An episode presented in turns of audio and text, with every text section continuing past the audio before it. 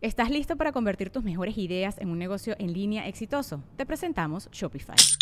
Tal vez no lo sabías, pero nuestro podcast More Than Mamis es un negocio y lo empezamos por supuesto para desahogarnos y hablar sobre la maternidad, no para convertirnos en expertas de ventas y del e-commerce. Así que sí, necesitábamos ayuda para vender nuestro merch y poner en marcha nuestra tienda. ¿Y cómo suena con Shopify? Llegó otra venta. Shopify es la plataforma de comercio que está revolucionando millones de negocios en todo el mundo. Ya seas un emprendedor desde tu casa o desde donde sea, Shopify es la única herramienta que necesitas para iniciar, administrar y hacer crecer tu negocio sin dificultades. Con Shopify puedo gestionar pedidos, envíos y pagos desde cualquier lugar, brindándote toda la información y estadísticas de tus ventas al detalle. Regístrate para un periodo de prueba con tan solo un dólar al mes en shopify.com barra sonoro, todo en minúsculas. Ve a shopify.com barra sonoro para llevar tu negocio al siguiente nivel. Shopify.com barra sonoro. En el episodio número 15 de Regil Radio, hoy nos acompaña un ser humano que ha dedicado su vida a rehabilitar perros y entrenar seres humanos alrededor del mundo entero.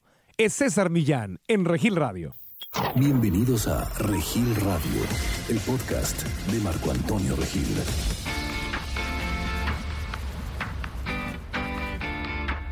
Desde Los Ángeles, California, los saludo de nueva cuenta. Soy Marco Antonio Regil. ¿Cómo están amigos? Gracias por estar en nuestro podcast semanal. Y hoy tengo mucho, mucho, mucho, mucho gusto porque está aquí con, conmigo en el estudio, en casa, eh, una de las personas a quien, uno de los mexicanos, uno de los ciudadanos del mundo a quien más admiro, César Milán, The Dog Whisperer, the leader of the pack. Aquí está. ¿Cómo estás, César? Oye, en español, Millán. Millán. Es lo que te iba a preguntar, ¿es Milán o Millán? Ah, no, los gabachos cambian todo. Porque es Millán, es doble L. César Millán. César Millán de Mazatlán.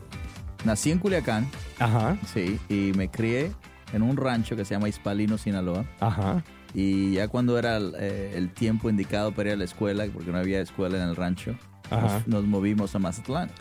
Ah. Esa es la historia. Entonces eres culichi.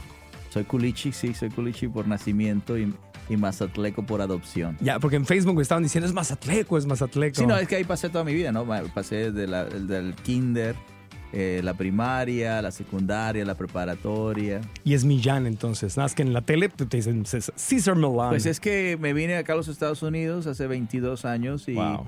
Y te cambian todo, ¿no? Te cambian el Caesar. El, el tu- por lo menos tu, tu apellido lo pueden pronunciar porque el mío, Regil, me dicen Regil, Regil, Regil. Regal, Regal. Regal, Regal, Mr. Mr. Marco. ya saben ni, ni cómo pronunciar. No, yo te, te- te una cosa de todo corazón, amigo, te, te admiro mucho porque estaba, estaba reflexionando. O sea, el equivalente a lo que tú has hecho eh, de salir de tu país, salir de México, venir a Estados Unidos, traje- te met- es, es- es lo mismo que hizo Carlos Santana en la música, para mí, desde mi punto de vista.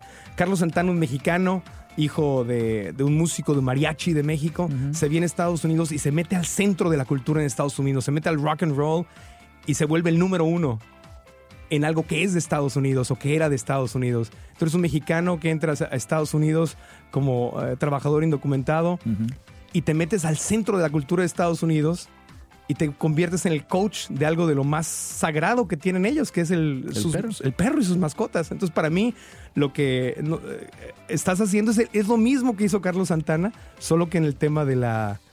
o- otro ejemplo, Hugo Sánchez, por, y no es por darte aquí halagos, Sí, sí, ni- sí, te lo digo de verdad. O sea. Hugo Sánchez cuando se fue a Europa y se metió a- al Real Madrid y se metió a jugar ahí al, al- al- centro, a la esencia de, de la, de la cultura española, donde ninguno mexicano se había metido y la hizo.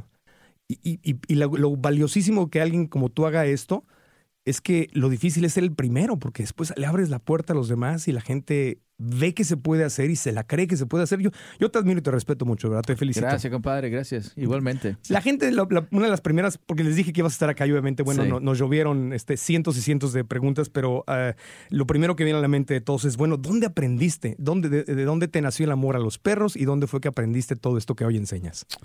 Bueno, yo, todo, todo empezó en el rancho con mi, con mi, con mi abuelo. Sí. mi abuelo, mi padre, y, y, pues eh, a mí me criaron ellos dos en el rancho y, y yo pues yo veía como, como ellos este, se comportaban con los animales, que los, lo- muy respetuosos. Sí. Eh, pues el cariño que ellos, que ellos daban no es el que uno ve acá en los Estados Unidos, el abrazo, el beso y el cumpleaños al perro, ¿no? Que eso, eso nunca lo he visto en mi vida, o que el perro vaya a ver a Santo Claus y todo eso. Sí. Yo me quedé pero anonadado cuando fui, cuando vi eso, ¿no? porque el amor para ellos era el respeto a la naturaleza. Y acá el amor es este comprarle al perro juguetes, hacerle sus cumpleaños y, y mucha gente hasta bautizos y hacen bodas del perro y todo. Como si el perro se diera cuenta de sí, todo sí, eso. todo hacen fiestas y casan al perro con un, you know, si el perro viene de familia cristiana y la casan con un perro de, de familia judía, hacen toda la... ¿Cómo crees? Te lo juro, te lo juro, yo he visto cosas increíbles. Sí, pero el amor, el amor pues nació eh, con ellos, con ellos y, y de la forma que ellos aman. Es, es, es lo que yo aprendí, ¿no? Eh, eh, porque pues yo nunca le puse correa a un perro y este acá pues el perro sin correa pues no lo sacan a pasear. Claro. Entonces para, para ellos eso sería no querer al perro. Sí. ¿no? Y ah, abrazar a un perro, por ejemplo, al americano, que ellos vieran a mi abuelo nunca abrazar al perro, pues ese señor no quiere a los perros. Sí. ¿Sí me entiendes? Pero mi, mi abuelo diría, pues ¿cómo que no? Si yo lo camino sin correa y el perro me sigue para donde yo quiera Claro. y, el, y somos leales y tenían una comunicación muy, muy diferente a la, que- a la que existe acá en los Estados Unidos, ¿no? Y, Eh, y te metiste con un sistema distinto. O sea, les- les- eh, parte del gran éxito que has tenido es que creaste controversia al entrar con un sistema diferente a lo que se Muchísima. conocía. creaste controversia y creaste Sí. ataques, incluso incomodidades. Incluso en México hay gente que ahora todavía pregunta, pero no es muy agresivo con los animales. Eh, es- hubo resistencia al principio con eso. Bueno, empezó la resistencia de ser inmigrante, ¿no? Sí. Y, eh, pues esos, esos ataques no nomás los paso porque estoy en la televisión o porque hago lo que hago, rehabilito perros y todo eso, ¿no? Sí. Es- eso pues es normal. Es para- ya lo veo como normal, ¿no? Los ataques y todo eso es como la secundaria. Eh, estás chaparro. Sí, en, cuanto tiene, en cuanto tienes éxito, siempre va a haber alguien que te va a criticar. Eh, pues eh, hay dos, yo digo que hay dos, dos tipos de humanos. Eh, es el que te jala y el que te- o el que te ayuda a subir. Sí. Nada más. Esos dos son los únicos dos tipos. Los que te jalan, pues, eh, pues tienen sus razones por las cuales te quieren jalar. Eh, ah, ellos van a decir pues que eres malísimo o que eres abusivo. Y otras personas pues, van a decir que qué bueno que salvas a los animales. Entonces, Claro. es, tu, es tu trabajo este, dedicarte a las personas que, que sienten lo que tú sientes. ¿no? Tú tuviste una formación muy especial. eh, yo vi el, el documental donde platicas tu historia, que viviste en la calle, literalmente. Te, te viniste, ¿Cómo fue que te, te vienes de México a Estados Unidos y esta etapa en que no tenías casa y estabas en las calles viviendo bajo de los puentes? Sí, viví abajo de los puentes, era como le dicen homeless aquí, vagabundos. Ah, pues me vine un 23 de diciembre de Culiacán. Wow. Eh, iba a ser Navidad el siguiente día, pero es una cosa, yo me guío mucho por, por un sentimiento, ¿no? Y, y- y nunca, nunca lo supreso, no, nunca lo, Sí, lo, lo, sup- sí, lo reprimes. nunca lo reprimo. Me disculpa por Yo, yo también me pasa lo mismo. Me- el, nunca reprimo eso, yo siempre sigo ese instinto, ese sentimiento y ese día pues a mí me, me quedó en la, me quedó por dentro de que me tenía que ir y me tenía que ir ese día a los Estados Unidos. Pero porque estaba, estaba muy fuerte la crisis en, en casa. En, No, no, no, no. No, No, no fue un 21 tema años. económico. No, No. no, no, fue un sentimiento, fue un sentimiento Ah. por dentro donde dices, me tengo que ir. Y no hay una razón, you know, no hay una razón intelectual, ah, es simplemente un sentimiento, mucha gente lo, lo podría decir como espiritual, Ah, yo lo veo como un instinto, donde eh, me sentía muy en confianza y muy claro con la decisión. Eh, al- entonces, pues para mí, eh, yo, cuando tenía 13 años yo sentí el mismo sentimiento, porque fue cuando le dije a mi madre, ¿tú crees que yo pueda ser el mejor entrenador de perros en el mundo? Sí. Yo iba a una competencia de judo, nada que ver con la decisión esa, ¿no? Pero en ese momento yo me paré en Mazatlán y, y me paro así al seco, como decimos nosotros, y le digo a mi madre, así como mi madre se voltea y dice, tú puedes hacer lo que te dé tu gana. Y qué bueno que me dijo eso porque me hizo sentir muy seguro de esa decisión. Entonces, a los 21 años, yo siento el mismo sentimiento, pero con otra, con el mensaje de que me tenía que ir a los Estados Unidos. Sí. Y donde yo soy, pues, de única, la, única, la única manera que te brincas es Tijuana. Sí. Uno nos, nosotros no nos vamos al Paso, Texas, nosotros nos vamos para otro lado. la gente donde yo soy, Tijuana. ¿Sí me entiendes? Sí. Entonces ya ese, bueno, pues lo único que yo sé es porque la gente cuando viene del norte, eh, you know, vienen del norte y dicen, no, pues que me pasó por ahí. y pues por ahí me pasé. ¿Te fuiste a Tijuana? Agarré un tres estrellas, en ese entonces había tres estrellas. Yo tenía, un- yo pues siempre he trabajado. Yo tenía un ahorrito, mi padre viene y me da sus ahorros de toda su vida, 100 dólares. Wow. Y me los da, me los meto al zapato y me voy. Y ahí ando en la, en la línea, para arriba y para abajo, para arriba y Wow. para abajo. Y me tomé dos semanas, dos semanas para cruzarme. Ah, muchas veces me dejé que me agarraran la migración para que, para que, porque los gabachos te dan de comer. Sí. Una de las cosas que tienen ellos son, son humanitarios cuando les das su gana. Pero, pero, pero sí, cuando, cuando ya tenía mucha hambre, pues sí, ya la verdad me, me dejaba que me agarrara y me daban un sanguchito y una Coca-Cola y luego ya me regresaban Y otra te vez. regresaban. Y otra vez vas de regreso. Y otra vez, porque me quería, si no quería, no quería usar el dinero de mi padre. Yo, yo, el dinero que yo había ahorrado, pues lo usé en el camión. Sí. Y comiendo ahí en Tijuana unos buenos taquitos de carne asada con, con guacamole que tiene usted. y este, y pues se me acabó, pero yo no, yo no quería gastar el dinero. Y ya después, dos semanas después, ya finalmente ya eh, un coyote vino y me dice, ¿quieres pasarte? Y el, y el, el compadre me dice, te cobro 100 dólares. Y cuando me dijo eso a mí, yo sentí un, un sentimiento de, de confianza Sí. aunque él estaba flaco y sucio y todo lo que te dice tu mamá no, no confiar, el sentimiento por dentro era muy grande, muy fuerte para mí. Y yo le dije que sí, Sentiste que ahí era. que sentí en confianza en este compadre que yo ni nunca lo conocía y nada. Wow. Y que te diga que te cobra 100 dólares. Entonces mucha casualidad, mucha, mucha, mucha Coincidencia. coincidencia espiritual y todo eso. Y, y pues, y pues la señora que estaba ahí en el borde estaba encargada del hoyo ese. Sí. Yo pensé pues que ella no me estaba vendiendo café y que estaba vendiendo chicles. Sí. No. la señora dice, no, no, no. Si no te pasas con ellos, no puedes pasar por aquí. Ah, tienen como. Sí, eh, estaba controlando Caciqueado el, el- Sí, el hoyo por el- donde pasas. Le tienes que dar una feriecita a la señora y se ve muy dulce, muy tierna, pero no. Es una, hay una mafia. Hay una eh, mafia en la, sí. mon- en la frontera eh, que no tiene nada que ver con, con lo que sabemos de la mafia, pero, pero los que controlan el hoyo. Es un hoyo. ¿Y no te daba miedo? Estás en un lugar donde no conocías, dando el único dinero que tenías en la bolsa a alguien. No le das el dinero hasta que te cruce. ¿eh? Eso, Sí. eso, entonces el, el- y el vato dice que no, no, no, tú me pagas cuando yo te cuando yo te cruce. No simplemente me cruzó, Ajá. él pagó los, pagó 20 dólares para que el taxista me sacara de ahí, de San Isidro, Sí. y me llevara al centro de San Diego. Wow. Entonces, cuando yo escribí mi, perli- mi primer libro, yo, yo dije, eh, yo conocí ángeles que puedes ver, y él era uno de ellos, sí. El, el coyote, porque pues, el coyote no son conocidos por ser humanitarios, No. sino lo positivo, ¿no? Eh, pero él, él realmente me cobró la cantidad indicada, no simplemente eh, me cruzó cuando yo le dije ya no tengo más dinero, Sí. dice, no, pues yo le pago al taxista y él que te saque. Y él, y ¿Y te llevó? ¿Y Sí, te llevó de sa- San Isidro a San Diego? de- de- no, eh, sí, de San Isidro, ya ves que ahí te pasas. Y luego te, el taxista me lleva a, a San Diego. a San Diego. ¿Y, y ahí es donde estuviste viviendo? ¿No tenías nada? ¿Estuviste viviendo No, pues ya cuando, de- yo- ya cuando me dijo, pues aquí te bajas y aquí son los 20 dólares. Wow. Y pues yo pues, no sé ni dónde ando, ¿no? no pues- ¿Era de noche? Era de Sí, día? de noche, sí, de noche. Pues de- ya de día no. Sí. Eh, Traté de pasarme día, pero no, no, no la hice. Pero de, de- de noche ya era más fácil, supuestamente. Y sí, sí, la verdad ese ¿Y, día. y- te fuiste a un rincón, a una calle, a un puente? Pues ¿Dónde? hay gente en la calle, ¿no? Y todo el mundo habla español, que es lo bueno. Ya. Todo el mundo habla español y ya, no, you know, ¿dónde puedo dormir? Y ya te, ah, pues eres ilegal, pues acabas de pasar, estás todo mojado. En ese tiempo había una, había una, una lluvia muy fuerte en Tijuana Sí. y, y hace 20 22 años y este y pues ya yo, yo estaba todo mojado, lleno de lodo y pues ya sabían que pues que yo me había cruzado, ¿no? Entonces ya me dicen, no, pues vete allá abajo de los freeways y ahí no, no, na- la policía nunca se mete. ¿Y ahí te empecé, quedaste? ahí me quedé, ahí me, fue, fue mi dirección por dos meses.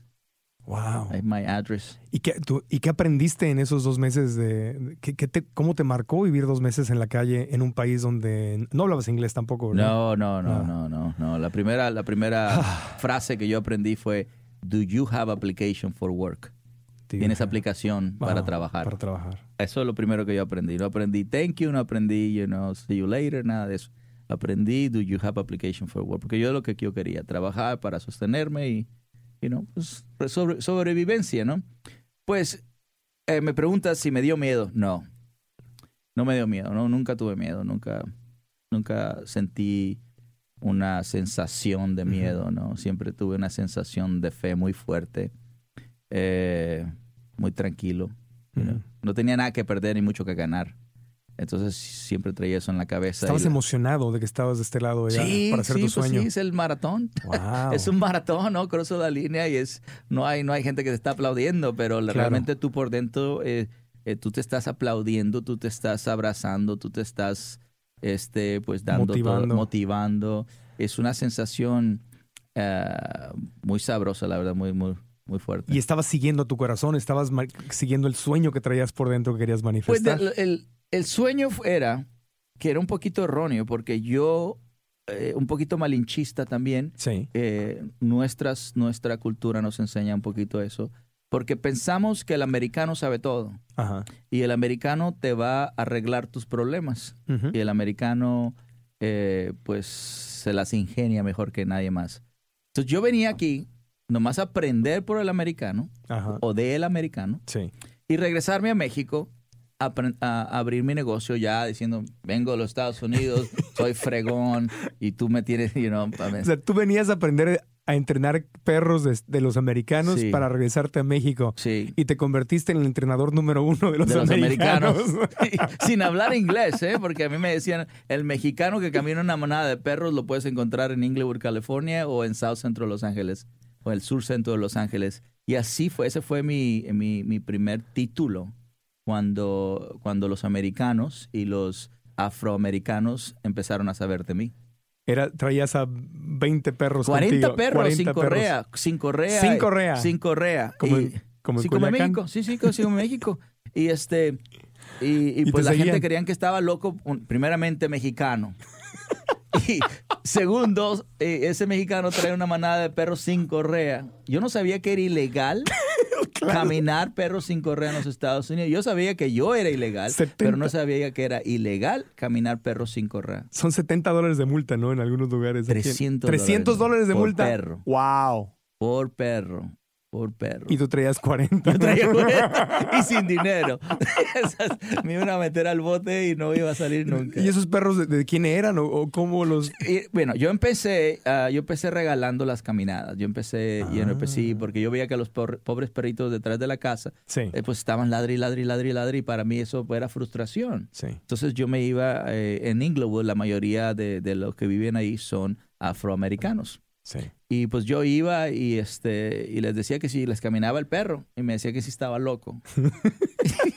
y como dice que si estaba loco, que el perro me iba a morder y que el perro me iba a atacar. Y, y- y en, ci- en- Sí. en cada colonias, en cada ciudad, eh, dependiendo eh, la criminalidad, pues van a usar cierto tipo de raza. Ajá. Entonces en Inglewood tú vas a, siempre vas a ver el Rottweiler, el Pitbull, el German Shepherd, el pastor alemán.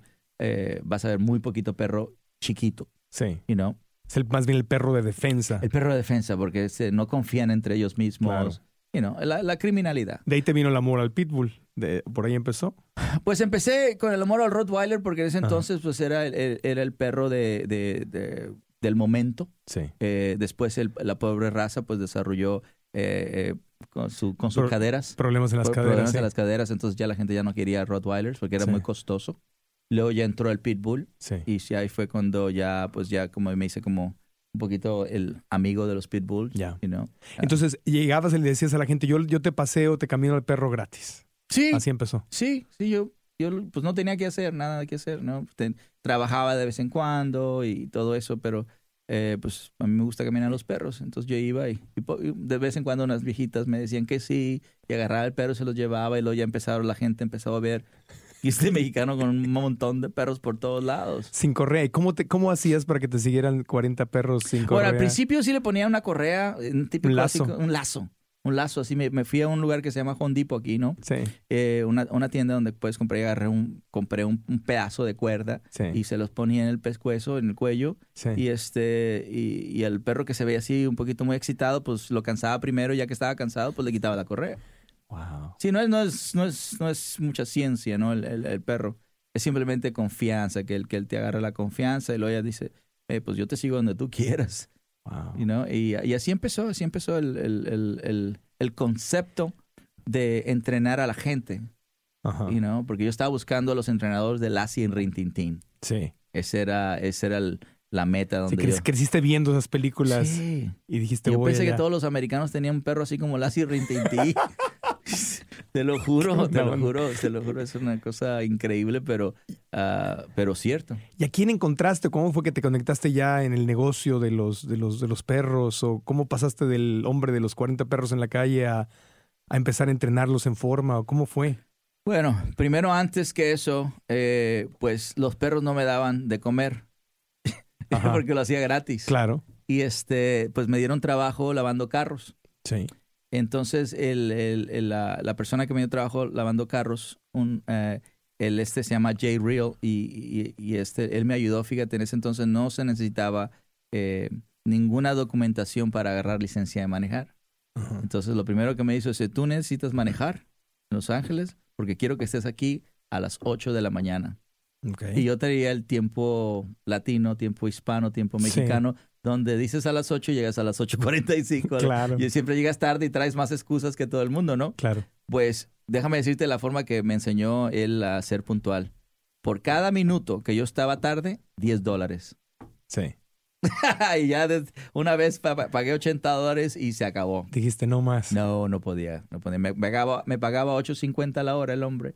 Entonces él me dio trabajo lavando carros y este y pues ahí yo era constante, ¿no? El dinero de seguro y él, y él también me ayudó a cobrar. Yo no sabía cobrar. Ajá. Yo no sabía, me daba pena, ¿no? Me daba pena cobrar y no, no tenía el valor ese mío, Sí. cuánto valgo, ¿no? Eh, entonces él me dice, tú vas a cobrar 300 dólares por mes. Te voy a conseguir trabajo. Y entre sus amigos me trajo perros. Entonces, una vez, pues él trajo cinco perros. Ya eran 1.500 dólares. Wow. ¿Sí? 10, do- 10 dólares al día. No es mucho, no es mucho. Pero de perdida, pues ya estoy ganando dinero de los perros. Y aparte que lavo carros. Pues puse a los perros a que cargaran el balde, a que cargaran la madre. y los, me los, los, los hice, mi- los hice mi ayudantes, ¿no? Como la Cenicienta, no, no, como la Blancanieves. Así, con los, con los enanitos. Y, y este, y, y, pues ahí me empezaron a ayudar y empecé a- tomar esa famita de entrenador. Y, ahí- y, y de, y de ahí de cómo brincaste, pasó mucho tiempo para brincar a la televisión, porque yo obviamente te conocí ya en la televisión. Yo de repente un día te descubro y digo, wow, es, es mexicano, tiene acento. Es- y luego, wow, o sea, luego primero te descubro yo como, como tel- cuando em- em- me hice vegano y empecé a ver eso. Un día iba cambiando canales en Nat, Nat Geo Sí. y te veo y, me- y oí el acento, dije, "Uh", y dije, ¿cómo, si, ¿cómo yo no sabía de este hombre si es, si es mexicano? Y, pero yo ya te conocí exitoso y ahí arriba en- en- en- en- con tu éxito en la televisión, pero ¿cómo fue ese paso? Bueno, ya después de ahí, ya este, una persona que se llama Isaías Hernández, él tenía un taller en sur centro de Los Ángeles, en, el Sí. sur- en el barrio, ¿no? Y este, me dice, ¿sabes qué? Y yo para ese entonces pues ya tenía más perros y que me estaban pagando. Ah, y, y ya pues de para ese entonces yo me había casado y ya tenía un hijo. Entonces yo traía 13, 20 perros a la casa, a un departamento. Entonces ya llegó un día donde ya, ya se cansó de tantos perros en la calle. Me dice, tú tienes you know, que sacar los perros de aquí. Y esa era mi perrera, mi casa era mi perrera. ¿Rescatabas perros de la calle? Sí, agarraba perros de la calle, me los traía o gente me daba un perro y, y, pues muchos perros necesitaban un poquito más que en una caminada. Claro. Entonces, pues ya, pues gracias a eso, a que este, se cansó la mujer y, y este, y este amigo tenía un, un taller, me dice, ¿sabes qué? Yo me voy a salir de aquí y, eh, y Waldo, el dueño del lugar, dice, eh, yo necesito a alguien que se quede aquí porque me, se van a meter a robar. ¿sí? Y, este, y pues me dio la, la oportunidad y, ah, de estar en esa bodega que estaba para la fregada y este, pero para mí era, era un, era, ¿qué te diré? Maravilloso. Claro, en un lugar donde Eh, podías sí, ya tenerlos. tengo mi propia bodega donde voy a trabajar perros y está horrible, pero a mí me encanta. Y ahí de ahí salió el show. De ahí salió el show, pero ya después pues ya, ya empezó, you know, la gente a hablar de Primer Impacto, hizo un, Sí. una, una, una entrevista mía y este me, me llevaron, me, me siguieron a la playa, mi hijo André tenía como 3, 4 años y este y pues se dieron cuenta y poco a poco empezaron a, a, a venir al rojo vivo, empezaron a venir que era mexicano, ¿no? Sí. Y este, ya después, después, años después, un poquito voy a acelerar la, la conversación, llega Los Angeles Times Ajá. y me siguen por tres días. Y dice, bueno, para ese entonces yo ya tenía yo Will Smith, Jada Pinkett, Nicolas Cage, Vin Diesel, Ya tenías NFL, celebridades. NBA, sí. En ese entonces Dennis Rodman. Tus clientes ya eran celebridades. Ya eran, ya eran celebridades. Y entonces ya estabas ganando buen dinero, ya les, ya les cobrabas. Todavía no sabía cobrar muy bien, pero ya, pero, ya- pero todavía, todavía, eh, la- las celebridades pues eh, crearon eso, ¿no? E- Ese, ese vibe. Y Ah. este y luego llega a Los Angeles Times y me dice la señora al último, bueno, pues tienes gente muy importante y eso es, mm, you know, es buenísimo, ¿no? Eh, y me dice, pues, ¿qué te gustaría hacer? ¿Qué es tu, qué es tu meta? Y le digo, me gustaría tener un show de televisión, así, ah, Wow, típico sinaloense, ¿no? Tírale ahí, pum. Y este, qué buena onda. y pues lo escribe, lo escribe en el periódico la señora, el periódico sale el domingo y el lunes había una línea de productores afuera del lugar. Wow, Yeah. qué buena onda. Ahí salió el show, salió el show, salió de un lugar donde nadie pensaba que, primeramente, que iba a haber negocio, porque pues ese es el barrio, ¿no? Del Sí. sur centro de Los Ángeles. Eh, nadie va a mandar su perro. ¿Cómo van a mandar al perro al barrio? Claro. gente de Beverly Hills, gente de, you know, lugares, eh, artistas o lo que sea.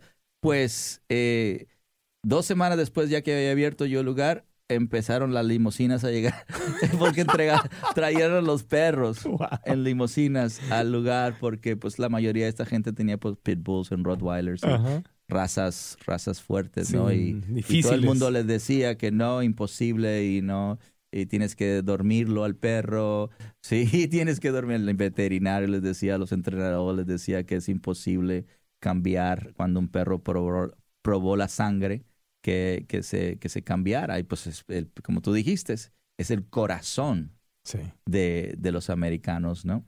Y, y pues ahora nos damos cuenta que es el corazón del mundo entero, el Del, perro. del mundo entero, exactamente. Pero cuando uno le dice, no sabes que no te preocupes, yo te lo puedo, yo lo puedo ayudar, yo lo puedo, you know, yo lo puedo, yo puedo que te- yo puedo ayudarte a que el perro siga vivo y más que nada pues se rehabilite, porque yo es cuando empecé a decir yo rehabilito perros y entreno gente. Claro. Y ahí empezó la Wow. Y de ahí vino ya el programa de televisión y de éxito en el mundo entero, en Asia, en Europa, en...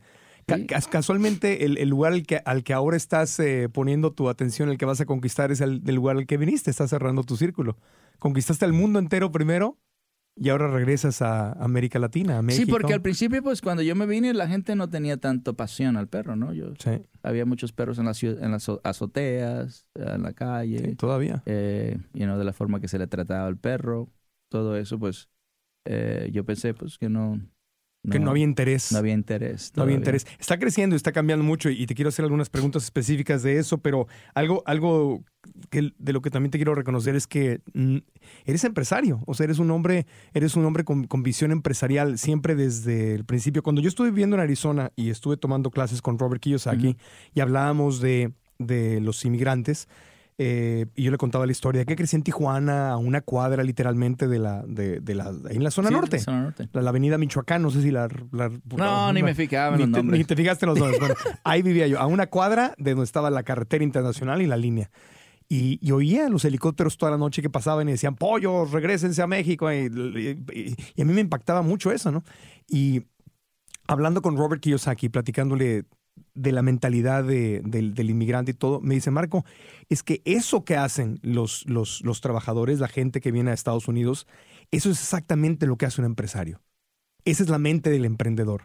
Es dejar lo que tienes sin absolutamente ninguna garantía, ni siquiera tener con claridad a dónde vas y decir simplemente lo voy a hacer. Y Mm. voy a aventarme y voy a dar el primer paso y el segundo y el tercero y vuelta a la izquierda, a la derecha y vuelta en y me regreso y encuentro cómo, pero lo hago y, y lucho y lucho hasta que lo haga. Y me dice, esa es la mentalidad del emprendedor. Entonces, ahí- ahí, fíjate, justamente un americano me hizo que hiciera esa conexión con, con- con gente como tú. O sea, que es, es, es todo. O sea, entonces, lo hiciste, pero lo que me da tanto gusto de ti es que no solo hiciste lo más difícil que fue venir acá, pero lo continuaste hasta la fecha como empresario. Bueno, pues yo perdí todo hace tres años. Eh, bebí- me vine sin nada, ¿no? Y pues sí logramos algo muy bonito. Y luego lo perdí. hace tres años y... y, Divorcio. pues, el- el- llegó un divorcio donde pues, aquí los Estados Unidos. Welcome to America. Welcome to America, people. The American Dream. The American Killer Dream. Killer Dream.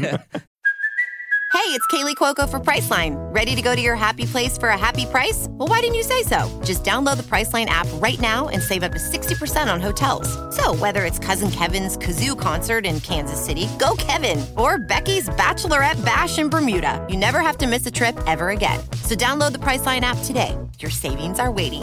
Go to your happy place for a happy price. Go to your happy price, Priceline. Este, pues eso pasó y ya estamos de regreso, de, de regreso eh, eh, eh, en, en la mentalidad esa que tú dices. eh, fíjate, yo sentí eso que tú dices a, a los 13 años, a los 21 años. No sabes para dónde vas, pero sí sabes lo que tienes que hacer. Sí. Sí, y este, eso, eh, pues no te lo, no hay escuela, no hay No. escuela, no, simplemente es un sentimiento que muchos tienen, pero muchas veces la gente le da miedo, Sí. porque como eh, el the unknown, ¿cómo se llama? Sí, lo desconocido. Lo desconocido es, es terrorífico. Sí. Y, y para mí lo desconocido era una aventura. Sí. Y este, y pues no tenía nada que perder para mí, ¿no? Entonces, eh, pero esa, ese sentimiento de, de hacer algo con esta pasión que tenía hacia los perros, ¿no? Que Sí. todavía tengo a los perros. Sí. Se convirtió en una empresa, en, en una, en una, en un, en un negocio. En un negocio. Ah, pero fíjate, lo bonito de los, de los inmigrantes, que yo siempre digo, el inmigrante no le quita el, el espacio a nadie. El inmigrante no le quita el trabajo a nadie. El inmigrante simplemente toma un espacio vacío.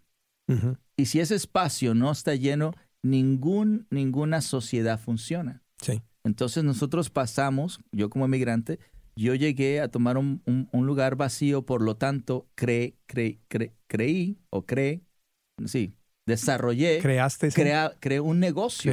Ajá. al punto de que se hizo televisión, se hizo libros, se hizo todo esto. Había negocios de entrenamiento de perros, Sí. pero nunca había habido un negocio sobre entrenar al humano sobre Exacto. perros. Exactamente. Entonces yo, yo vi eso, yo vi eso ah, vacío, nadie estaba enfocándose en el humano. ¿Sí me entiendes? To- Totalmente. Yo cuando empecé a verte en televisión, eh, me bastaron dos, tres capítulos como... eh, De repente, claro, estaba viendo, como decía, las cosas específicas y, y adopté a Lucy por tu influencia. Dije, yo siempre había comprado perros y todo, y ahí, ahí fue donde me, me di cuenta. Y bueno, fui a adopté a Lucy, entonces empecé a ver tu programa. Los ponían aparte, hacían los maratones estos de, de Dog Whisperer y pasaban cinco o seis. Una, me acuerdo que me quedaba toda la noche viéndolos, uno y otro y otro, y, y lo practicaba con Lucy. ¡Wow! Y sí funciona. Y, me- y empecé- yo, no, yo, no caminaba perros antes, ni, Sí, sí. No, no entendía nada de eso. Pero me, me, me ba- bastó ver unos cuantos programas para darme cuenta y dije, wow. César no está enseñando solamente un tema de entrenamiento de perros. César es un entrenador de liderazgo, es un entrenador de desarrollo humano. Empezaste a hablar de presencia y de energía y, y de, y de- cómo no mostrarte débil an- ante el perro. Y dije, eso es lo mismo que estoy aprendiendo en el yoga, es lo mismo que estoy aprendiendo con Kiyosaki en libertad financiera, es lo mismo que estoy aprendiendo en la meditación, es lo mismo que estoy leyendo con, con Jack Canfield y Eckhart Tolle en sus libros y, y Don Miguel Ruiz y los cuatro acuerdos. Y ahí fue donde yo hice como, como hice más clic contigo porque dije, wow, o sea, él está usando solamente a los perros como una herramienta para el desarrollo de la conciencia de los seres humanos. El perro es un maestro. El perro, el perro no es un estudiante, el perro es un maestro. E- El ego del humano es querer enseñar al perro a ser humano. Eh, para, para el... Hacerle la fiesta de cumpleaños.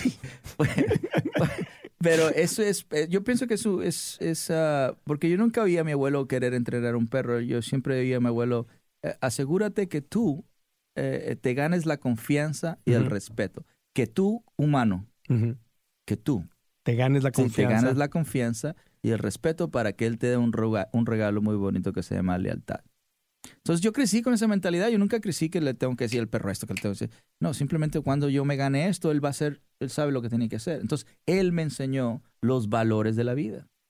Es correcto. ¿Sí me entiendes? Completamente. Entonces, eh, porque el perro no razona, él no sabe que un carro lo puede matar, Sí. él no sabe que You know, que aquí, por ejemplo, aquí en los Estados Unidos, si él muerde, ah, pues te, te van a demandar. Sí. Por lo tanto, puedes perder dinero, tanto te puedes ir a la cárcel. Él no sabe eso, entonces es importante que tú controles sus reacciones. Eso te hace, te hace pasar a ser el líder de, de- del ambiente, donde tú proteges. Sí. Entonces tu, tu trabajo es, es da- darle dirección y protección a alguien que tú quieres.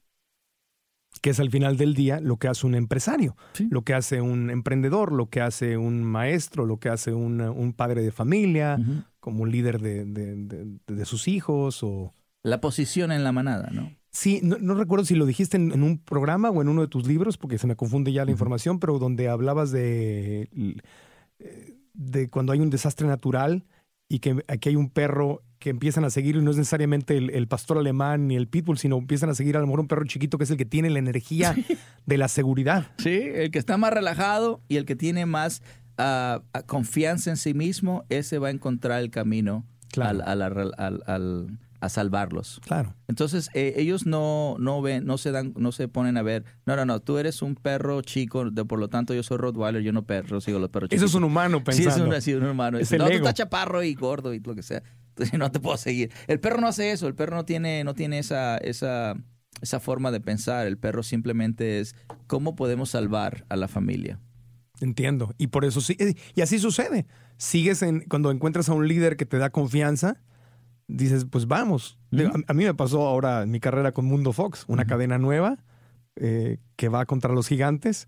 Y encontré un liderazgo que dije, me gusta, me gusta y me gusta la aventura. Entonces, cuando Ujú. sientes esa, esa certeza, es muy padre porque entonces eh, me pasa lo mismo que enseñas tú en la televisión, porque es como que me rindo y soy, soy fuerte y soy bastante aferradito a lo que Sí. quiero y todo, pero cuando veo un liderazgo eso con calma, con seguridad, algo, algo más grande que ellos los están moviendo, Ándale. des- descanso, You surrender. Surrender, me, me- me- me rindo. That's right.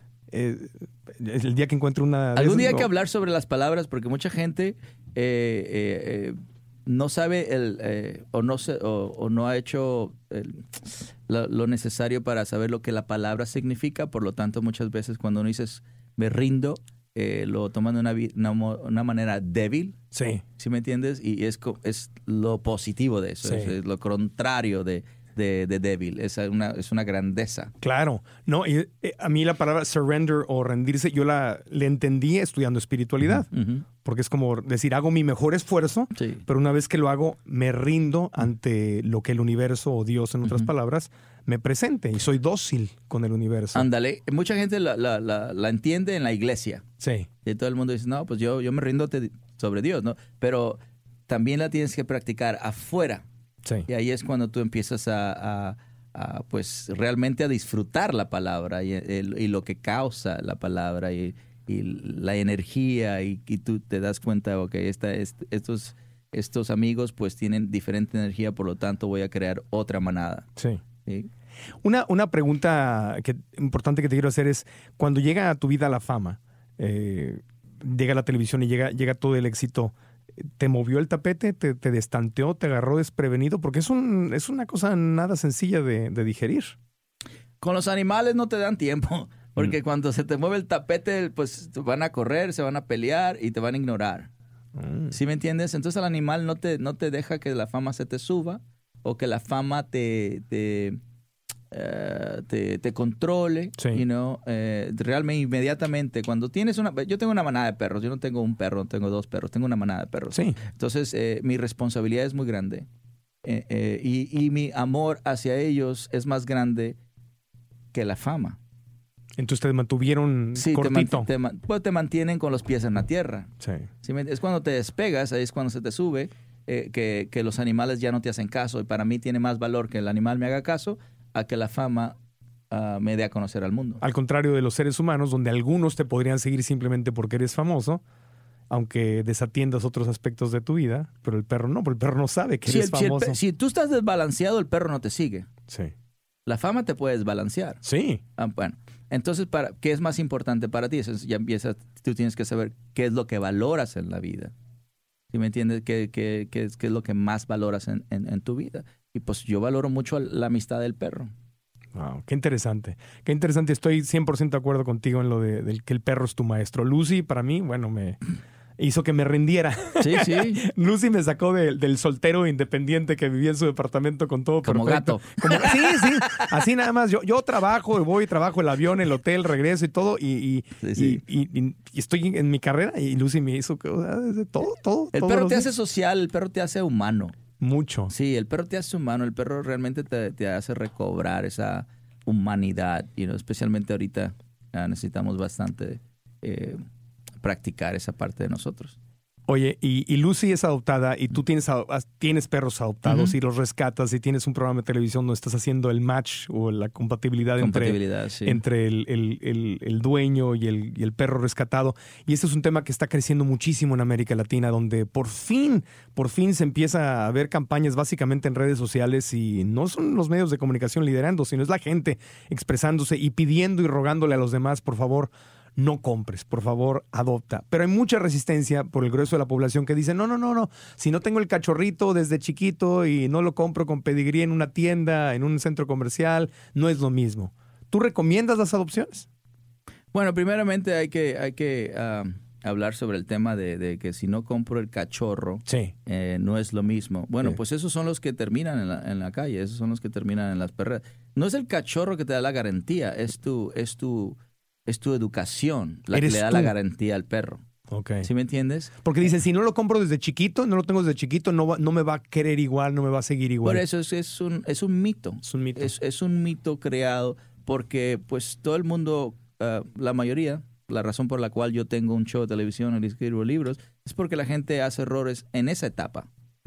Entonces, cuando, cuando el perro ya pasa a ser seis meses, ya está un poquito más, más grande, tiene más fuerza, eh, ya él ya sabe controlar, ahí es cuando la gente dice, ¿sabes qué? Ya no lo quiero. Ya es destructor, ya es esto, ya lo... Porque de los dos meses a los cuatro meses, nadie regala un perro. Pero es cuando los cuatro los seis, especialmente dice Rottweiler, pastor alemán, que va a ser grande, se ponen súper grandes a los seis meses. Pero ya están fuertes, ya se dan cuenta que el perro está creciendo, Sí. Cada semana tú ves un tamañote y un tamañote. Eh, No es, no es la edad del perro la que garantiza que tú seas buen, que tú seas buen humano. Sí. Es, es que tú te informes antes. Por lo tanto, un perro de la calle o un perro de, de- de adopción, te, te- si sabes cómo ayudarlo, él te va a dar lo mismo que un cachorro te, te- te pudiera dar. Claro. No es, no es el pasado del perro que hace el destino de él, sino el humano o la sabiduría, la educación, la, el- el- la, la empatía, Sí. la- el corazón del humano. Eh, eh, Yo rehabilito perros, yo rehabilito Claro. perros que ya pasaron por, por, la- por ser cachorro, adolescentes, ah, perros de 10 años, perros de 11 años, que pues que mucha gente han dicho, sabes que ya no puedes hacer nada, mejor, you know, eutanízalo, ah, Sí. regálalo, mándalo a la perrera, esas cosas. Pero pues no es, la cosa es que no es el cachorro el que te va a la garantía. Claro. Y, y estoy de acuerdo contigo. Yo con Lucy, que la, la adopté cuando tenía cuatro años, de la una Fíjate. Sí, es, es, el- es la relación más cercana que he tenido con un perro. Nunca tuve esa relación con otros perros, porque, pero no los caminaba, no los Sí, educaba, Sí. los, los jugaba con ellos y luego los regañaba y no sabía ni cómo... rega- O sea, era un desastre. Sí, sí, sí. Y, y Lucy, bueno, pues es, un, y- es, es una maravilla y es un perrito adoptado. Tiene nueve años y la, la adoro, la, la adoro y ha ¿Tanto sido mi maestra. tienes con ella ya? Tiene cinco. La, la adopté de cuatro y tiene cinco conmigo. Oh, ok. Y ya tiene nueve años Oh, de, wow. de edad. Nació el 5 de mayo. Fíjate, fíjate, Sí, la, la, patriota. la abandonaron en una, una de esas casas de los foreclosures que Ah, se acabó en un jardín ahí, la, la dejaron Sí. y los vecinos la reportaron y así, sí. y así llegó. Eh, en- entonces, es un mito, lo del cachorro y el perro adulto es un mito. Pero cómo, si voy a, si voy a adoptar un perro, cómo... Yo sé que eso, eso es un tema más complejo y en tu programa hablas de esto y en los libros hablas de esto, pero en pocas palabras, porque Sí. fue una de las preguntas más frecuentes. ¿Cómo le hago para identificar en poco tiempo al perro correcto para adoptar si me voy a aventar a esto? Bueno, primeramente, si el perro está en una perrera y no está, y eh, dos, dos cosas pasan. Sí, O el perro brinca mucho, sí, ese es un perro excitado. sí. O el perro se va hacia atrás de la perrera, Sí. ese es un perro que está desorientado. Sí. Tú quieres el perro que está en el medio. Ah. Última, últimamente queremos adoptar a todos, Sí, pero, claro. pero si, Si no elegir. la conciencia, si no tienes la conciencia de, de cómo ayudar al que está enfrente y al que está atrás, adopta al que está listo. La cosa es Ah. ayudar. No puedes ayudar a todos, Claro. pero con que ayudes a uno, adopta la idea de ayudar. Sí. ¿Sí me entiendes? Adoptar un perro es bonito, pero adoptar la idea de ayudar es más fuerte, es- tiene más fuerza, tiene más sentimiento. ¿Sí me explico? Claro. Sí, entonces mucha gente adopta perros que les brincan. Oh, mira, este me, me escogió. Oh, ese está atrás, ese pobrecito. Pero la gente no sabe qué hacer con excitamiento y con un perro deprimido, no saben qué hacer. Entonces la gente lo que pasa es que se sienten mal o se sienten excitadas. Esas dos energías Sí. van a hacer que el perro se- sea regresado. Pero el perro que está en el medio está haciéndote así. Bueno, no, la gente no mueve puede- la colita. Mueve la colita, pero te da respeto. Sí, cuando Sí. el perro te está, te da dando espacio y, te, y, y- y desde lejos te está haciendo así, Te- lo que te está diciendo es que yo te respeto a ti, aunque no te conozco. Ajá. Ese es tu perro. O sea, está amable, te está sonriendo, pero no se te, no te, no se te avienta. E- Eso es lo que tú quieres. El perro ya está respetuoso. Ah. Sí, Eh, tú lo que quieres especialmente para, por ejemplo, a gente que tiene niños Sí. y quieren rescatar un perro, Sí. pero, pero cuando tienes niños y quieres rescatar un perro, lo primero que piensas es que no quiero que este perro muerda a mis niños. No, obvio. Oh, perfecto, yo, yo pienso que esa es, es una, una mentalidad perfecta. Ahora, ¿cuál perro debes de rescatar? Entiendo. Entonces el que está en el medio. entiendo. Y luego ya lo sacas de la perrera, porque las perreras en México no tienen individuales, los tienen así todos adentro de un... Sí. todo- todo- Todos pues es juntos. perfecto. Un perro de México es más sociable que un perro de los Estados Unidos, porque el perro de los Estados Unidos lo mantienen en perreras ah, solos, Sí, en, en cubículos en individuales. cubículos individuales, por lo tanto lo hacen more- antisocial. El perro, cuando, cuando yo voy a México y veo las perreras y tienen 20, 30 perros en un lugar y, se- y están perfectos, ese perro social. Sí. Perfecto. Wow. Sí, sí, perfecto. Lo que me hizo a mí ser mí es que yo pongo toda mi manada. Mi manada Todos nunca estaba en perrera. Sí. Mi manada comían juntos, caminaban juntos, se iban a la playa juntos, todo junto, todo, Sí. todo, todo junto, todo junto. Nunca separé Sí. un perro, nunca. Eso te lo aprendí y yo viajo mucho. Y cuando viajo, los llevo aquí a un lugar en Culver City que se llama Canine y eh, los tienen sueltos, todo el tiempo sueltos y hay gente supervisándolos. Sí. Y los dividen por... ¿Cómo que, qué calle es? Es, eh, ay, es eh, Rob- Robertson, creo que es. Sí, sí, es sí. Canine Cage Free Doggy Camp. Sí, ay, ay, ay, ay. Ahí hice un show. ¿Ah, ¿En serio? Sí. Ellos, ellos también rescatan perros. Rescata es una organización. Entonces me gusta porque doy mi dinero del- Sí. de, a una organización que está rescatando Sí, perros sí. Y, los, y no hay jaulas, los tienen sueltos todo el tiempo. y Una bodegota grandísima. en dos bodegas, una para los perros más tímidos Ya. y otra para los más activos. Y Lucy llegamos ahí, bueno, le encanta, o sea, llegamos. Y, y quiere irse. Entonces, si me voy tres días, cuatro días, sé que no está encerrada en una jaulita. Que es- me No, sí tienen cruel. bastante gente. Está Sí, buenísimo el lugar. Tienen cámaras y todo. Y eso te lo agradezco, porque te lo, te lo aprendí. Dos preguntas que, que salen de algo que me comentaste. Número uno, eh, si el perro muerde, un perro que muerde, ¿merece una segunda oportunidad? 9.30. Ah, perfecto. Ok. Si un perro muerde, ¿merece una segunda oportunidad? Ah, mira, acabo de hacer un show ayer, le estaba diciendo a, Yajaira. Estoy haciendo un nuevo show, Sí. ¿ok? Se- ahorita estoy tra- trabajando en cuatro nuevos shows. Cuatro. Sí. Y este, hablando de liderazgo y control y todo Sí. eso, está perfecto. Este, este perro mató dos. Dos. Mató a dos Mató personas. Dos, per- no, dos perros. Ah, A dos personas Ah. te, te meten al bote y Ah. nunca sales de ahí. Este, no, este perro mató a dos, per- a dos perros.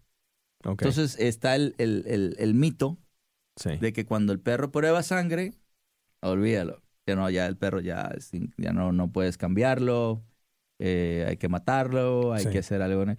Pero la gente se va a quedar asombrada, ¿no? Se va a quedar asombrada de el, del, del cambio que hace el perro. ¿Cómo se llama este nuevo show? Pues el título todavía no lo tiene. Estás, en- estás Sí, sí, estamos grabando, no, estamos grabando, ¿no? Ya estamos, ya, ya voy para el cuarto episodio. Ok, Tengo que grabar antes de irme a Latinoamérica. Ok, entiendo. Entonces, Sí. la, la respuesta a si el perro merece una segunda oportunidad después de que muerde, la vamos a encontrar en ese, en ese programa. Bueno, es que el, el encantador de perros, esos Claro. perros han mordido a, los dueños, a, ¿A los ti? vecinos, a mí. a- eh, eh, eh, entiende, la mordida es una reacción del perro. El perro no lo hace intencional. sí, Eh, lo que pasa que cuando el perro muerde, el humano se hace miedoso. sí, Entonces, ya cuando el miedo te controla, pues ya no, ya no puedes ver eh, otra, otra cosa, porque el miedo ya te controla, ¿no? Sí. El, el- el miedo es, es el, es el, enemigo número uno del mundo. sí. El miedo y la, y eh, En- la ignorancia. La ignorancia. El miedo y la ignorancia para mí son los, los número uno ah, enemigos en el mundo. Eh, entonces, cuando, cuando eso pasa, pues la gente piensa, no, le vamos a dar otra importancia. Pero sí le puedes dar otra segunda oportunidad siempre y cuando Sepas. sepas lo que estás haciendo. No hay ignorancia y, y no, no estés Pues sí, operando tienes desde que el miedo. saber por qué mordió, qué es lo que hace, el- por- eh, qué es lo que ah, causa, you know, si es comida, si es territorial, juguete, si es que otro perro esté ahí, si es tu tensión. Mucha gente causa la mordida porque le ponen mucha tensión a la correa. Eh, mucha gente cuando corrige al perro eh, está enojada, Sí. Entonces el perro ah, regresa. Muchos policías los muerden sus propios perros porque están enojados. Y el perro regresa esa energía. Pues claro, Wow. Sí, a veces cuando el perro te muerde, pues sí, el perro te está diciendo. A mí me mordió un perro que se llamaba Holly, que mucha gente, bueno, los que no me, no- los que no les caigo bien dicen que, que, que, que, que sus cositas, ¿no? Pero el- la perra vive conmigo, Holly vive con nosotros y la perra se rehabilitó. Ajá. Ya, los perros sí, sí, tienes que saber que la, la mordida es una reacción Sí. causada por miedo, por inseguridad, por ansiedad, por excitamiento. Por ansiedad incluso. Claro, claro, es que el, el perro se queda ansioso y llega un momento donde ya no, to- ya no puede y muerde. Y lo suelta. Tiene, tiene- es como gritar para un ser humano. Exactamente, Mm. exactamente, sí. Muy interesante. Eh, dos asociaciones de que rescatan animales y que justamente los tienen así todos juntos me, me preguntaron en Facebook. Por favor, pregúntale a César. Tenemos muchos problemas para darles de comer porque no, no, no, no se quedan cada uno en su plato y empiezan todos a comer de todos y los más grandes pues quitan a los más chiquitos. ¿Algún consejo que les puedas dar a, a la gente que No, rescata eso, eso perros? está fácil, eso está fácil. Por ejemplo, ahí tienes que ver con energías. Tú, tú mencionaste ah, hace, hace ratito, eh, Lucy viene a un lugar donde los perros tímidos los separan y los perros excitados o los normales los quitan. Entonces, eh, cuando tú estás dando de comer, eh, a mí me gusta tener plataformas. Ujú. Entonces, yo invito, yo invito a 5, 6, 7, 8, 10, los que quiera. Y siempre le doy de comer al más calmado. Ajá. Primero. Sí, siempre. sí. Él, él pasa a ser el, el líder de, de esa, de esa actividad. ok. Entonces, ya los demás observan e imitan el comportamiento. Ah, ¿Sí me entiendes? sí. Entonces, cuando tienes tantos perros, especialmente la- las personas que se dedican al rescate, pues tiempo es lo que les falta. Claro. Porque es un montón de perros, ¿no? Y no los pueden separar. Y, no- y- y es mejor que no lo separen, simplemente tienes que saber cómo agarrar, ok, ese perro está tranquilo, hay que darle a comer, ese perro está tranquilo, hay que darle a comer, ese perro está- Y así, y solitos, tú vas a ver, se, se van a dar cuenta. Tres días después, cuando la comida llega, todo se tranquiliza. Porque ahorita lo que ellos están experimentando o pasando es que la comida llega y la mente se pone ex- ex- excitada, Sí. Que es normal. Se alborota, sí. se alborota. Es normal, pero también puedes tú cambiar la forma de que ellos ven la comida. Ujú.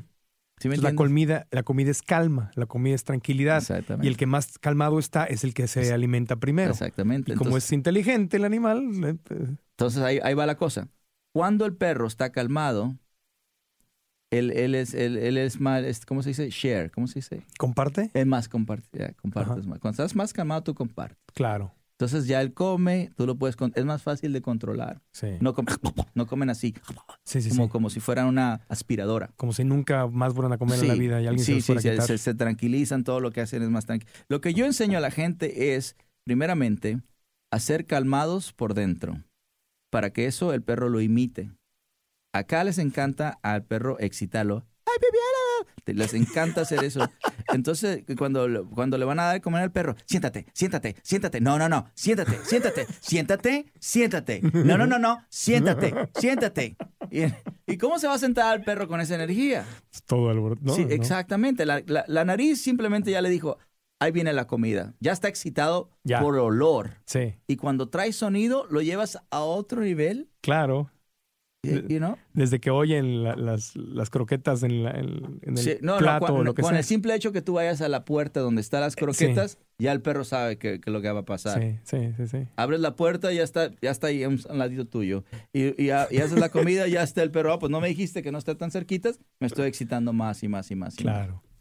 Claro. Claro, in- interesante. Entonces hay que calmarnos. El- los perros, el problema tan común del perro que se hace pipí y que ya tienes uno, por ejemplo, que está educado, y llega otro que no está educado, viene de la calle, lo rescatas. ¿Cuál es el mejor método de todos los que te enseñan para educarlo a que no se haga pipí Bueno, de la el, casa? el perro nuevo no puede tener la misma confianza o no, no, Sí, eh, eh, que, se le sir- que se le dé a- al perro que ya sabe, ¿no? Por lo tanto, si, si no lo vas a supervisar, entonces hay que mantenerlo en su jaulita o en un lugar donde si ya le hace un, un error, pues no te va a causar eh, esa esas ah, bueno, que te enojas, ¿no? La gente se enoja. ¡Ah, perro! Que se orinó, que no lo quería rescatar, pero que no se orine en mi casa. Claro. You know, eh, Entonces, eso pasa porque no, no estás supervisando.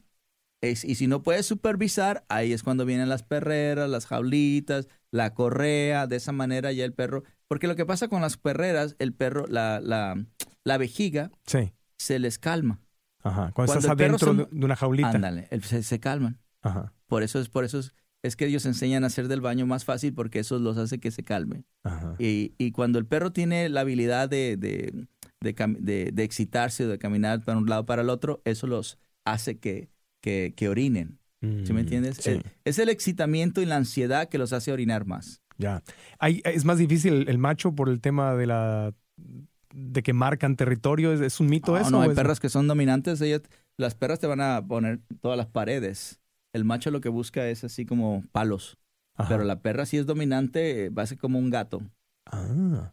Sí. O sea que no es ninguna garantía tener hembra en vez de macho. No, no, no. La, es- la dominación no tiene nada que ver con, con, con la ah, con, Con, la, con la- el, el sexo. el sexo. No. Y, y, y, y cuando hacen pipí adentro y está- están marcando es eso, es, es territorio, es, es Bueno, dominio. y si es poquito, sí. Si es mucho, es porque ya no aguantaban. claro, bueno, eso es obvio. ¿Sí me entiendes? Sí, pero cuando es poquito es, es dominación. So, ¿Cómo sabes cuál es, vejiga y cómo sabes cuál es dominación? Bueno, cuando son dos, tres, así como un chorrito, sí. ese es dominación. Sí, como cuando vas al parque con tu perro y hace, ya hace aquí, ya hace acá, ya hace es aquí, ya hace allá. Sí, Ese, sí, ese no. es ya eh, marcar o, o también lo usan para saber cómo regresar. Y Sí. nosotros ponemos no- nombres a las calles, e- ellos orinan en los palos. Claro, exacto. La esterilización, que es tan, tan importante, hay, hay mito en, en México, en América Latina tan grande, de no, ¿cómo voy a esterilizar a mi perro? ¿Cómo le voy a quitar su virilidad? Este, el veterinario me dijo que se tiene que cruzar por lo menos una vez y tener cachorritos y pues los voy a regalar o vender. ¿Cuál es tu opinión sobre ese tema? Bueno, primeramente, el, eh, la persona que, que influye Latinoamérica ahorita son los veterinarios. sí, Entonces, cuando el veterinario te dice, you know, tú, tú, tú, tú estás ah, entrenado a, a- a respetar la opinión de una persona que fue a la escuela. sí, claro. Y este, Es como tu doctor, o sea, es el doctor es del tu perro. doctor, es el doctor de perro, tú, you know, tú te mereces la confianza. Ah, pues yo en mi, en mi forma de ser, el, la, el, el perro eh, se desarrolla perfectamente sin, sin la ayuda de la testosterona.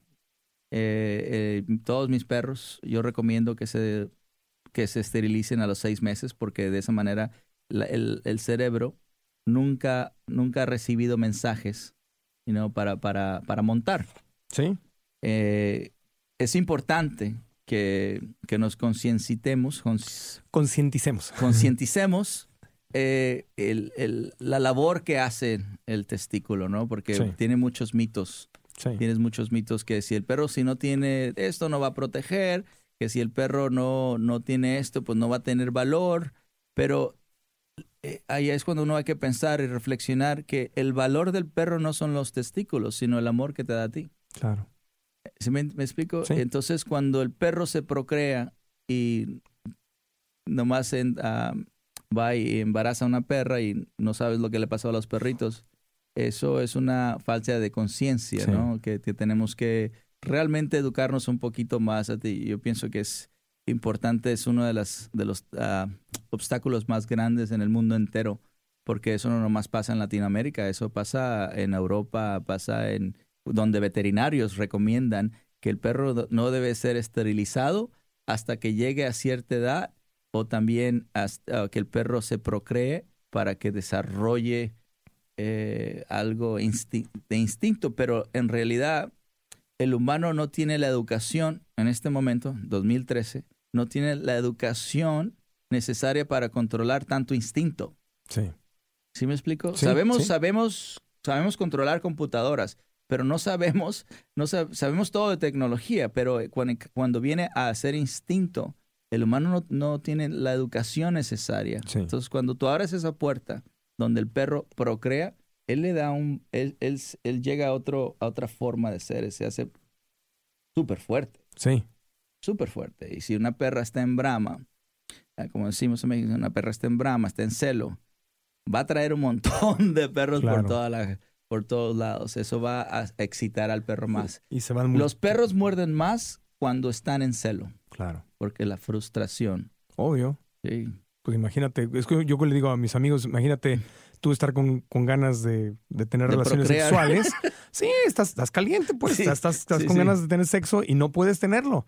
Y pues los seres humanos tenemos maneras de, Sí, de sí, sí. usar la mano amiga y Sí, sí, satisfacernos sí. Los perros lo hacen también. también con- contra el... Sí, los perros lo hacen con, la- con- no, lo hacen con las, con las almohadas, lo hacen con los, con los teddy bears. Sí, sí, hay un chihuahua que se llama Diablo, que un, pe- un perro que se llama Diablo. Eso lo encuentras todos los días, todos los días el amigo. Pobrecito. Pero está castrado. Ah, está Sí, castrado. sí, no, el diablo está castrado. El, El diablo, diablo está, está castrado. Pero este, este le entra todos los días, todos los días. Es, es como un, un ritual que tiene el amigo. Se lo echa al, al teddy bear. ahí. No, no, no, no, al- solito se sienta. Ah, solito. So- solito se sienta y está así sentado. Ya no le falta un cigarro al cabrón. No le falta. Te lo juro que este perro está. Fíjate, de- de- de la historia, la historia del, del- del diablo, porque la gente, la gente sabe quién es. Este, él, él, él me hablaron a mí. Fíjate cómo son las cosas. Ajá, Él me hablaron a mí. Fuimos a Oregon, ajá. you know, un estado aquí en los Estados Unidos. Y me hablaron de una asociación que rescata nada más pitbulls. Ajá. ¿no? Porque aquí, pues aquí se les mata. Sí. 60% de los perros que mueren aquí en los Estados Unidos son pitbulls. Sí. Y este, simplemente por ser pitbulls se Sí. los mata. ¿eh? Sí, les se tienen matan- miedo. Sí, no se, no se matan porque son agresivos, nada de eso. El perro pitbull que llega a una, a una perrera acá en los Estados Unidos, Adiós. no sale, Adiós. no sale. Entonces hay protectoras que se dedican nada más a pitbulls. Sí. Bueno, pues vamos a Oregón y este y dije, "Ah, el, el, el anuncio dice Love a Pitbull, right? Ajá. Así se llama la organización. Bueno, pues ahora tengo que rehabilitar un Pitbull y estamos aquí. Y yo, yo le digo a la señora, pues, ¿qué? ¿Cómo te puedo ayudar? ¿No? ¿Qué, qué es lo que quieres? que Yo no veo ningún problema. Los Pitbulls se llevan súper bien, los tenía sueltos. No, no, dice, no, si no es el Pitbull, es este. Y, y- y- y- y apunta El- el diablo. a- a- al chihuahua más gordo que he visto en mi vida. Y el diablo, el diablo es blanco con negro, eso parece vaca miniatura, pero como que, como que la llevaron al Amazonas y, la, y they shrink it, ¿no? La, la- la- la encogieron. Y, y camina, pero así como que va a matar a todo el mundo. Y todos los pitbulls Wow. se voltean, se voltean hacia la pared. Wow. Los tenía aterrorizados este chihuahua. Está en la televisión. Sí. Sí, no, no, eso no, no, yo no creo que te estoy haciendo No, cuento. no- no lo he visto ese. No, no, no, no. En- en- y, y- y- y- oye, y el perro agarraba comida y la ponía en el suelo así, nomás para, para psicológicamente eh, estar enfadándolos. Ajá. Estar enfadándolos a- a- así de canijo era. Por eso le pusieron el, El diablo. diablo. Un chihuahua. y te lo llevaste. Sí, no, pues es que ya le tenía miedo a ella. El, el novio era, era, era, era ah, luchador, luchador. Qué historia. Y en- un enorme, el vato enorme, y le tenía un pavor al perro. Al perro. al, al chihuahua. Y caminaba así, ¿no? Con la cara de diablo. Pero gordo estaba, sí. Ahora no, ya está mejor. Ya Y está sé, tranquilo y sí, nada ya. más se autocomplace todas las mañanas.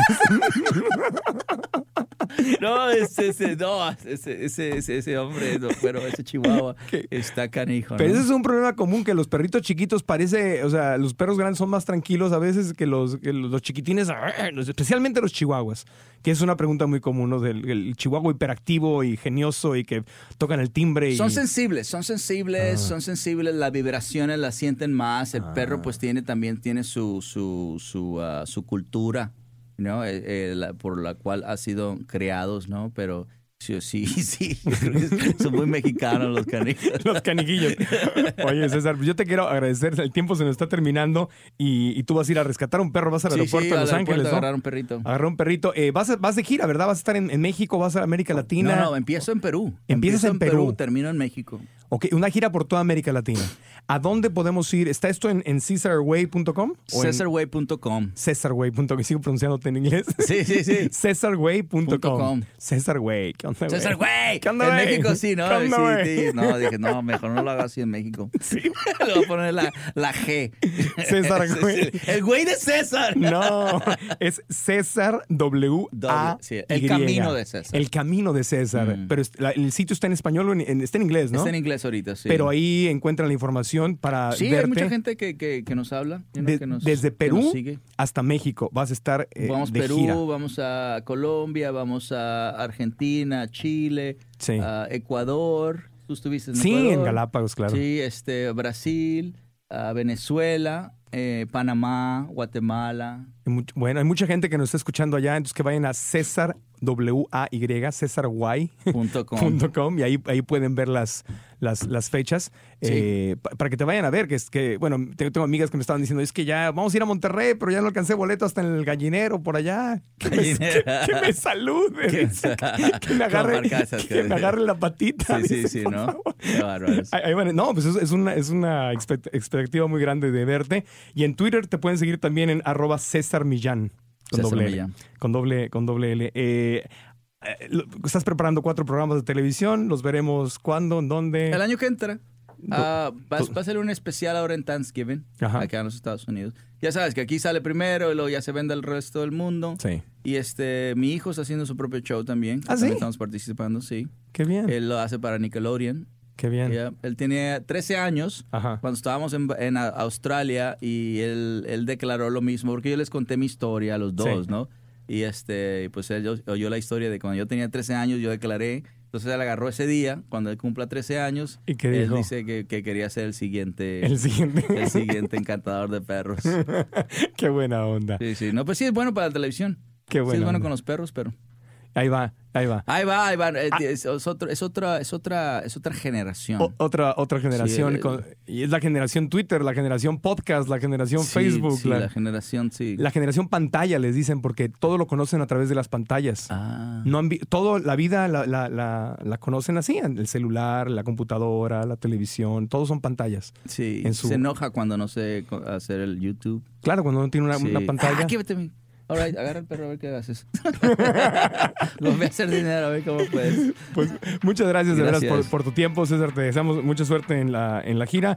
CésarWay.com es el sitio internet. César Millán con doble L es el Twitter. ¿Estás en Facebook también o ese no lo usas Tres también? millones. Tres- ah, claro.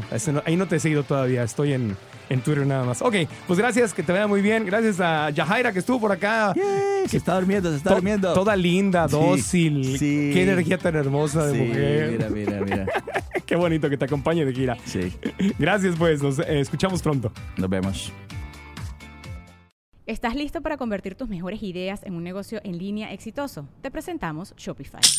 Tal vez no lo sabías, pero nuestro podcast More Than Mamis es un negocio y lo empezamos por supuesto para desahogarnos y hablar sobre la maternidad, no para convertirnos en expertas de ventas y del e-commerce. Así que sí, necesitábamos ayuda para vender nuestro merch y poner en marcha nuestra tienda. ¿Y cómo suena con Shopify? Llegó otra venta. Shopify es la plataforma de comercio que está revolucionando millones de negocios en todo el mundo. Ya seas un emprendedor desde tu casa o desde donde sea, Shopify es la única herramienta que necesitas para iniciar, administrar y hacer crecer tu negocio sin dificultades. Con Shopify puedo gestionar pedidos, envíos y pagos desde cualquier lugar, brindándote toda la información y estadísticas de tus ventas al detalle. Regístrate para un periodo de prueba con tan solo un dólar al mes en shopify.com barra sonoro, todo en minúsculas. Ve a shopify.com barra sonoro para llevar tu negocio al siguiente nivel. Shopify.com barra sonoro. ¿Estás listo para convertir tus mejores ideas en un negocio en línea exitoso? Te presentamos Shopify. Tal vez no lo sabías, pero nuestro podcast More Than Mamis es un negocio y lo empezamos por supuesto para desahogarnos y hablar sobre la maternidad, no para convertirnos en expertas de ventas y del e-commerce. Así que sí, necesitábamos ayuda para vender nuestro merch y poner en marcha nuestra tienda. ¿Y cómo suena con Shopify? Llegó otra venta. Shopify es la plataforma de comercio que está revolucionando millones de negocios en todo el mundo. Ya seas un emprendedor desde tu casa o desde donde sea, Shopify es la única herramienta que necesitas para iniciar, administrar y hacer crecer tu negocio sin dificultades. Con Shopify puedo gestionar pedidos, envíos y pagos desde cualquier lugar, brindándote toda la información y estadísticas de tus ventas al detalle. Regístrate para un periodo de prueba con tan solo un dólar al mes en shopify.com barra sonoro, todo en minúsculas. Ve a shopify.com barra sonoro para llevar tu negocio al siguiente nivel. Shopify.com barra sonoro. Step into the world of power, loyalty, and luck. I'm gonna make him an offer he can't refuse. With family, cannolis, and spins mean everything. Now, you wanna get mixed up in the family business. Introducing The Godfather at ChumbaCasino.com. Test your luck in the shadowy world of The Godfather slot. Someday, I will call upon you to do a service for me. Play The Godfather now at ChumbaCasino.com. Welcome to the family. No purchase necessary. VGW Group. Void where prohibited by law. 18 plus. Terms and conditions apply.